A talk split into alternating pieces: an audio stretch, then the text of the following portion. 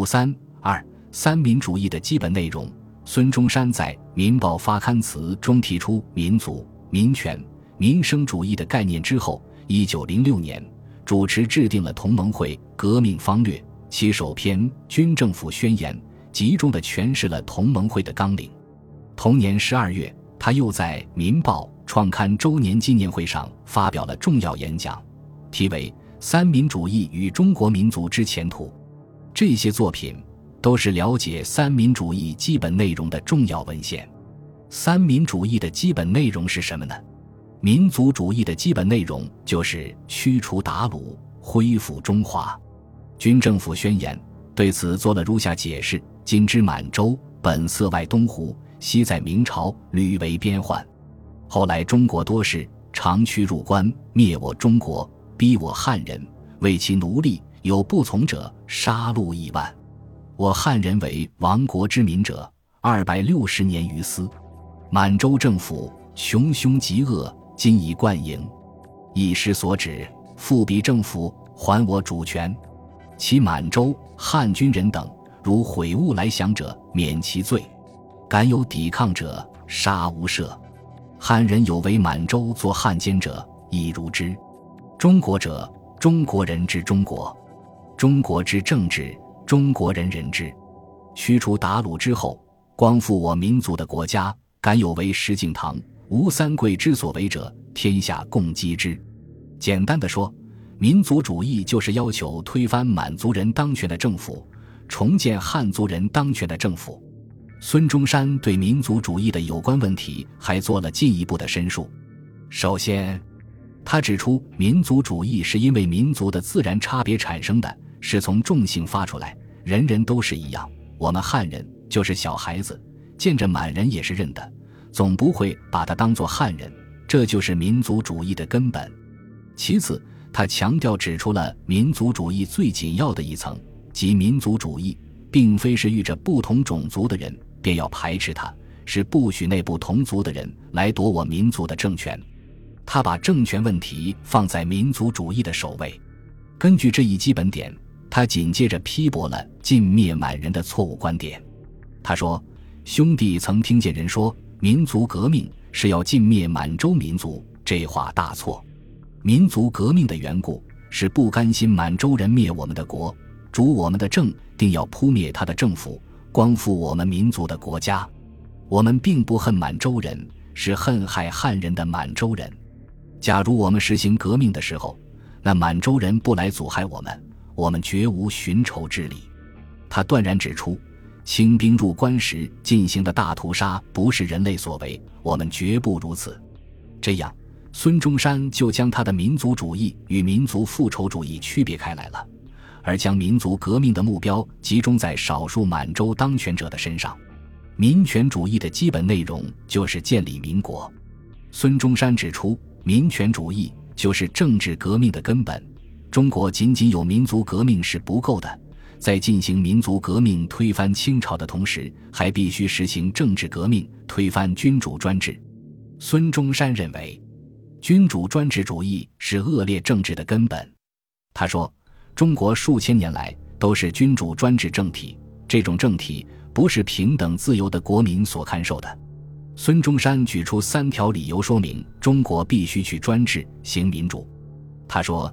既知民为邦本，一国之内人人平等，君主何复有存在之余地？此为自学礼言之者也。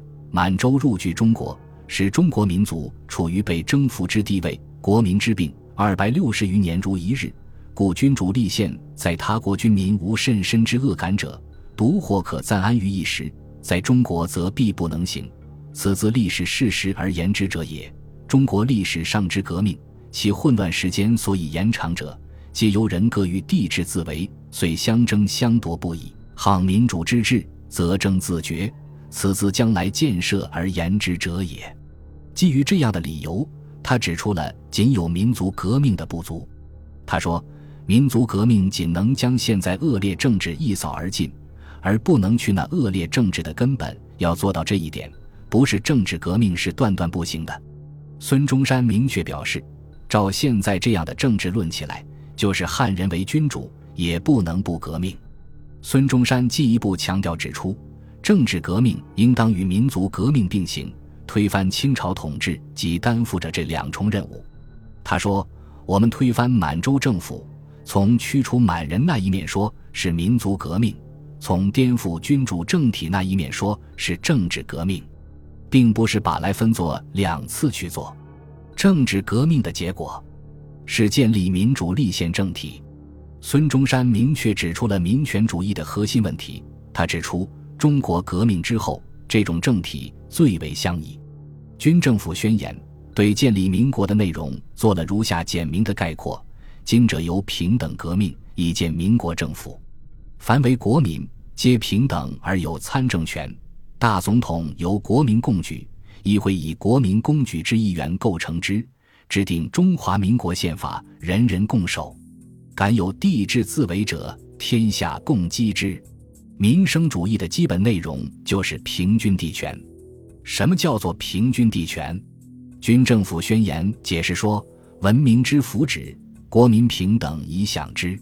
当改良社会经济组织，核定地价，其现有之地价仍属原主。所有革命后社会改良进步之增加，则归于国家，为国民所共享。孙中山解释说：“兄弟所信的是定地价的法子，比方地主有地价值一千元，可定价为一千或多至二千。那地将来因交通发达，价涨至一万，地主应得二千，已属有益无损，盈利八千，当归国家。”根据以上解释，可以看出，平均地权是这样一种解决土地问题的办法：对于地主所有的土地，核定其现在的地价。将来地价因经济发展而上涨时，其现价仍属地主所有；超出现价的部分则收归国有，从而为国民所共享。平均地权所包含的内容前后曾有过变化。定地价是最后公开宣布的办法。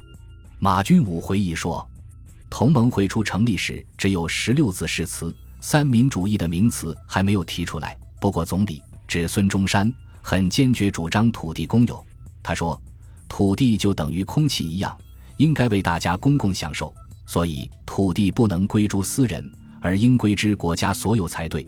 但过后经过好几次的讨论与修改，才由主张即可公有改为限制办法，再由限制办法改为报价办法，即无论什么田地，都由地主自己估价报告政府，政府照价收税。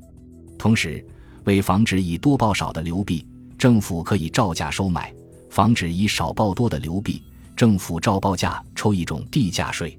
总理认这种办法是最妥的。孙中山还倾向于单一税的政策。他说：“中国行了社会革命之后，私人永不纳税，但收地租一项，已成地球上最富的国。为什么要实行民生主义呢？”孙中山说：“这是由于文明越发达，社会问题越着紧的缘故。”孙中山所说的文明发达。指的是资本主义的发展，社会问题指的是资本主义社会贫富不均的现象。他把欧美的境况引为前车之鉴，企图在中国预防祸患的产生。孙中山说：“似乎欧美各国应该加济人足，乐享幸福，古代所万不能及的。然而试看各国的现象，与刚才所说正是反比例。统计上，英国财富多于前代不止数千倍。”人民的贫穷甚于前代，也不止数千倍，并且富者极少，贫者极多。凡有实践的人，皆知道社会革命，欧美是绝不能免的。这真是前车可鉴。他主张欲筹个防止的法子，取那善果，避那恶果，以免在中国发生社会革命。他说：“社会问题在欧美是积重难返，在中国却还在幼稚时代，但是将来总会发生的。”到那时候收拾不来，又要弄成大革命了。革命的事情是万不得已才用，不可频频用之，以伤国民的元气。我们实行民族革命、政治革命的时候，需同期想法子改良社会经济组织，防止后来的社会革命。这真是最大的责任。孙中山进一步指出，欧美为甚不能解决社会问题？因为没有解决土地问题，文明进步。地价日涨，贫民无田可耕，地主富与国家相等，贫富不均，竟到这地步，平等二字已成口头空话了。他认为平均地权在中国则易于实行，这是因为中国现在资本家还没有出世，所以几千年地价从来无大增加，易于定地价。孙中山排除了夺取地主土地以解决土地问题的方法。他说：“闻得有人说民生主义是要杀四万万人之半，夺富人之田为己有。”这是未知其中道理，随口说去，那不必管他。他对自己的办法是非常自信的，认为定地价之后，少数富人把持垄断的必斗，自当永绝。照见社会的国家必家己人族，四海之内无一夫不获其所，却是欧美所不能及的。军政府宣言声明：敢有垄断国民之生命者，与众弃之。正表现了孙中山实现民生主义的信心。以上就是孙中山所阐述的同盟会时代的三民主义的基本内容。在阐述三民主义基本内容的同时，孙中山在《三民主义与中国革命之前途》的讲演中，还首次提出了五权宪法的理论。法国启蒙思想家孟德斯鸠提出的三权分立学说，是欧美资产阶级建立政权时普遍遵循的理论。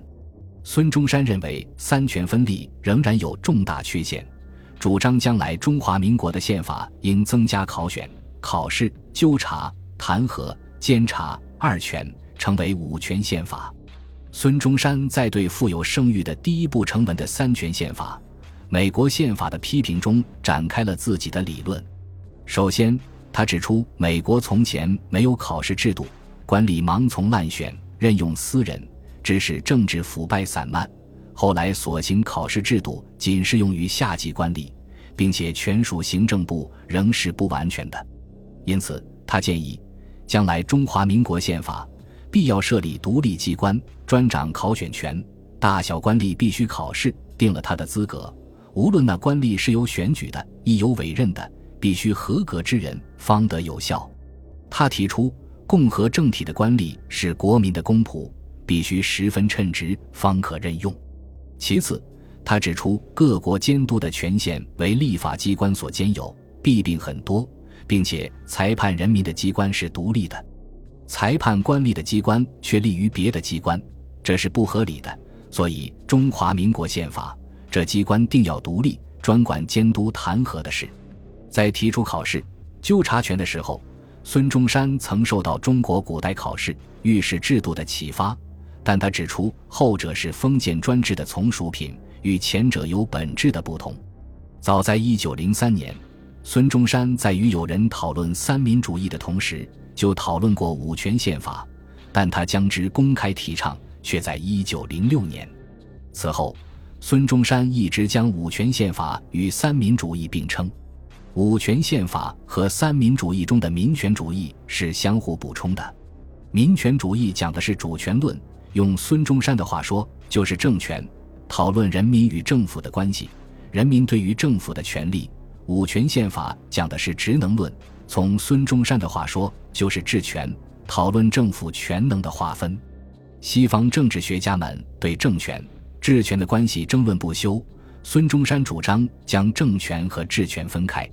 孙中山还探讨了同盟会纲领实施的程序，军政府宣言。在比我国民循序已进、养成自由平等之资格的原则下，规定了军法之治、约法之治、宪法之治三个递进的时期。第一期为军政府督率国民扫除旧污之时代。反清起义爆发后，军队与人民同受制于军法之下，军队为人民戮力破敌，人民供军队之需要，极不妨其安宁。地方行政。军政府总设之，以次扫除积弊。每县以三年为期限，皆解军法，不约法。第二期为军政府受地方自治权于人民，而自总揽国事之时代。每一县既解军法之后，军政府以地方自治权归之其地之人民，地方议会议员及地方行政官吏皆由人民选举。凡政府对于人民之权利义务。及人民对于军政府之权利义务，悉规定于约法，相互遵守。第三期为军政府解除权柄，在宪法上，国家机关分掌国事之时代，全国行约法六年后制定宪法，军政府解兵权、行政权，国民公举大总统及公举议员以组织国会，一国之政事依宪法以行之。上述程序各时期的名称和内容，孙中山后来做过变动和修正。他始终认为，三民主义的实施必须按程序有步骤的进行。本集播放完毕，感谢您的收听，喜欢请订阅加关注，主页有更多精彩内容。